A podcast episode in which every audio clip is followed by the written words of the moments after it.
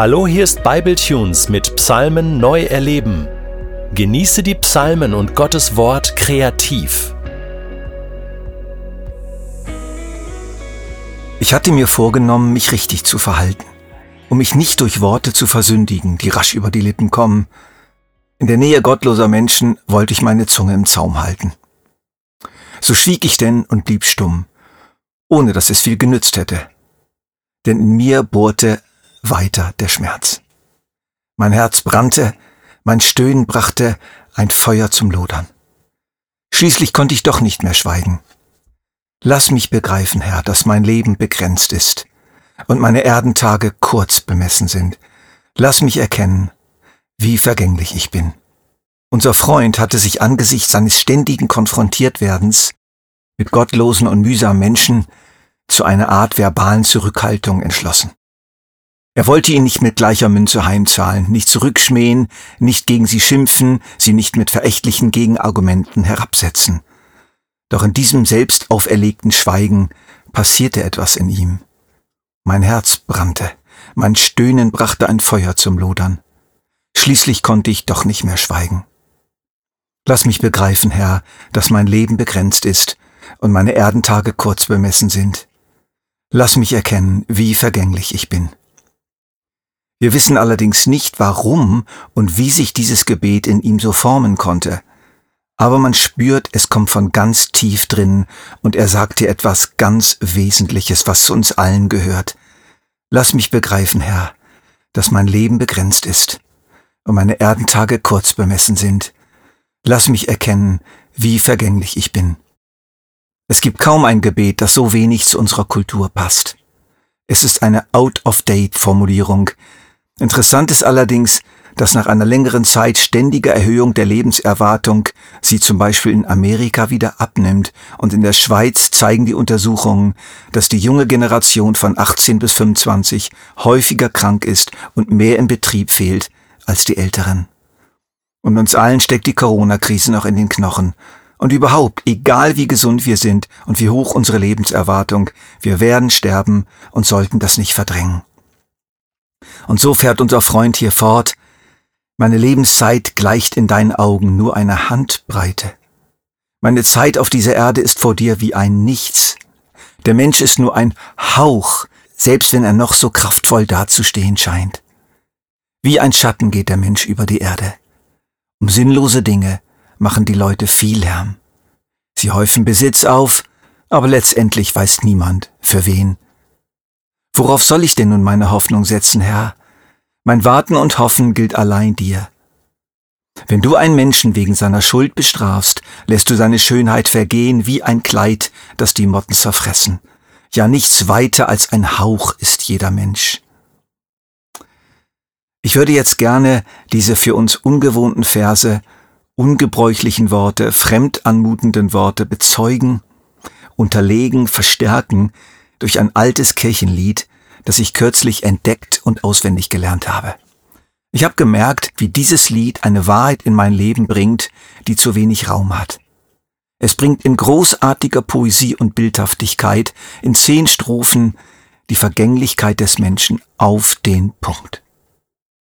Es heißt, die Herrlichkeit der Erden muss Rauch und Asche werden.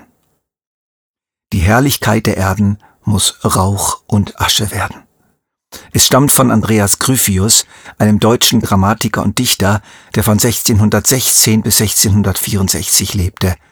48 Jahre wurde er alt und er schrieb dieses Lied mit sage und schreibe 34 Jahren. Die Herrlichkeit der Erden muss Rauch und Asche werden. Lasst euch mitnehmen in dieses Lied und davon lernen in einer Zeit, in der die alles daran setzt, irdische Freuden und Genüsse auszudehnen und sich der Einsicht unserer Vergänglichkeit zu verweigern und zugleich damit einer viel größeren und schöneren Welt, die noch kommt.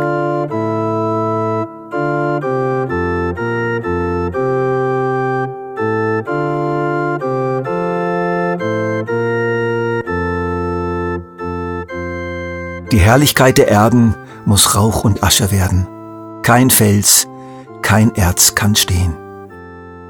Dies, was uns kann ergötzen, was wir für ewig schätzen, wird als ein leichter Traum vergehen.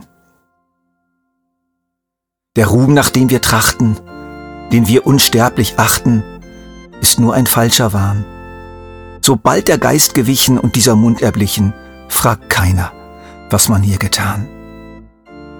Es hilft kein weises Wissen, wir werden hingerissen ohn einen Unterscheid. Was nützt der Schlössermenge? Wem hier die Welt zu enge, dem wird ein enges Grab zu weit. Dies alles wird zerrinnen, was Mühe und Fleiß gewinnen und saurer Schweiß erwirbt. Was Menschen hier besitzen, kann nach dem Tod nicht nützen. Dies alles stirbt uns, wenn man stirbt. Wie eine Rose blühet, wenn sie die Sonne siehet, begrüßen wir die Welt, die eh der Tag sich neiget, eh sich der Abend zeiget, verwelkt und unversehens fällt. So wachsen wir auf Erden und denken groß zu werden, von Schmerz und Sorgen frei, doch eh wir zugenommen und recht zur Blüte kommen, bricht uns des Todes Sturm entzwei. Wir rechnen Jahr auf Jahre. Indessen wird die Bahre uns vor die Tür gebracht. Drauf müssen wir von hinnen und eh wir uns besinnen, der Erde sagen, Gute Nacht. Auf Herz, wach und bedenke, dass dieser Zeit Geschenke den Augenblick nur dein. Was du zuvor genossen, ist als ein Strom verschossen, was künftig, wessen wird es sein? Verlache Welt und Ehre, Furcht, Hoffen, Gunst und Lehre, und geh den Herrn an, der immer König bleibet, den keine Zeit vertreibet, der einzig ewig machen kann.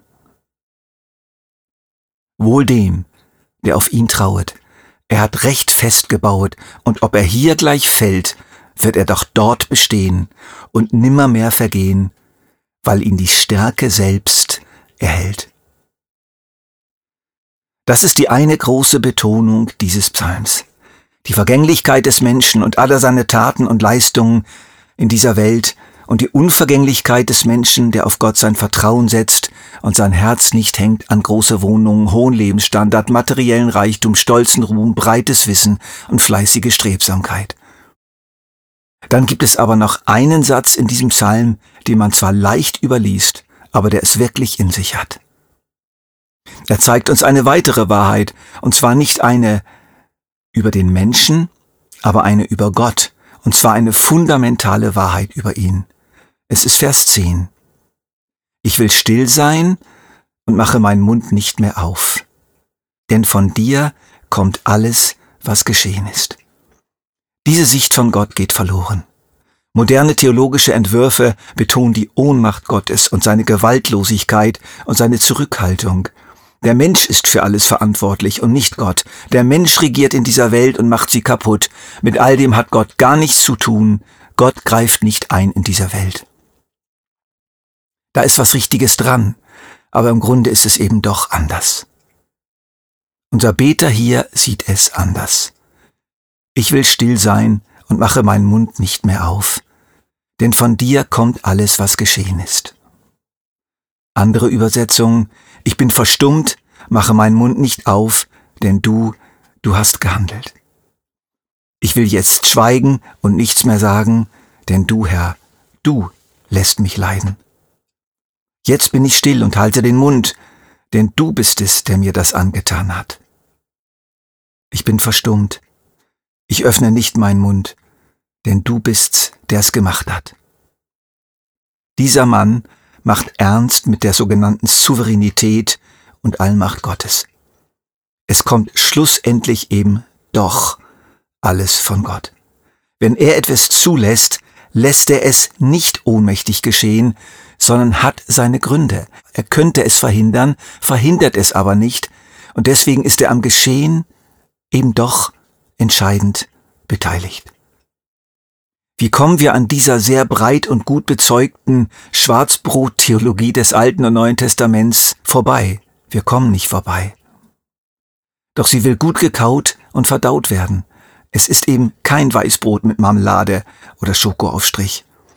Und deshalb traue ich mich, euch hier ein zweites altes, etwas besser bekanntes Lied zu präsentieren, was diese Theologie großartig auf den Punkt bringt. Die letzten drei Strophen stammen aus meiner Feder.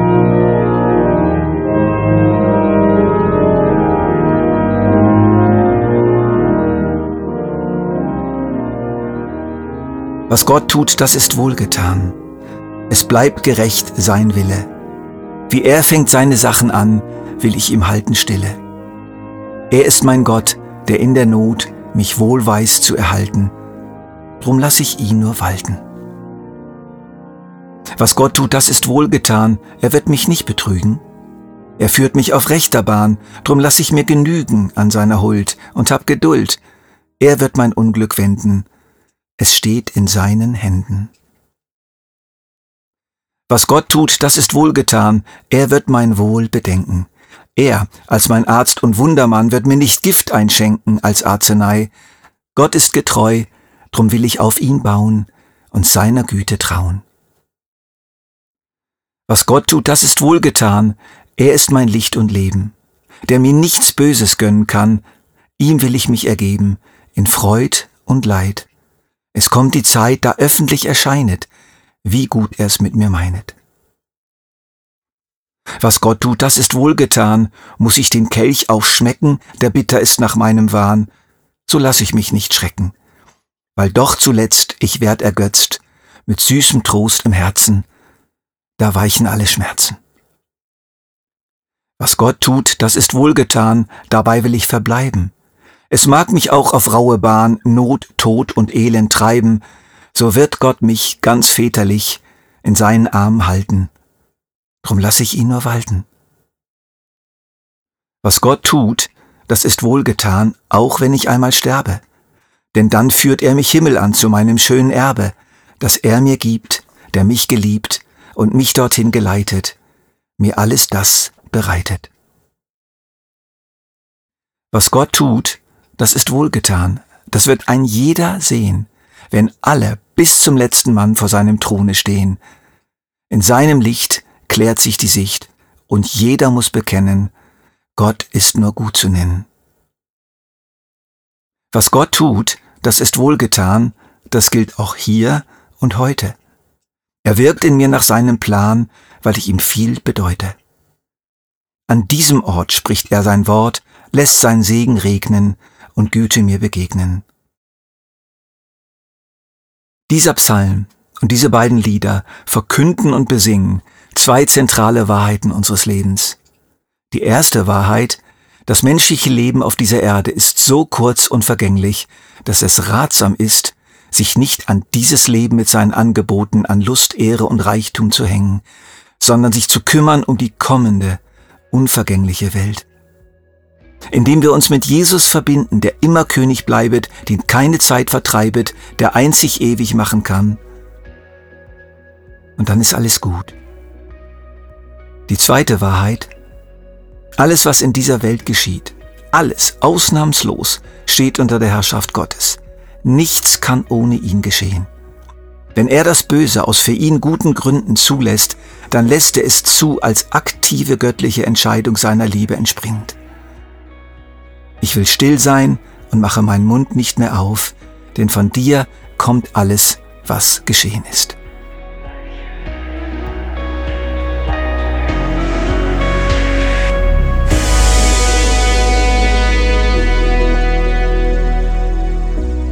Du möchtest diesen Psalm noch für dich persönlich vertiefen?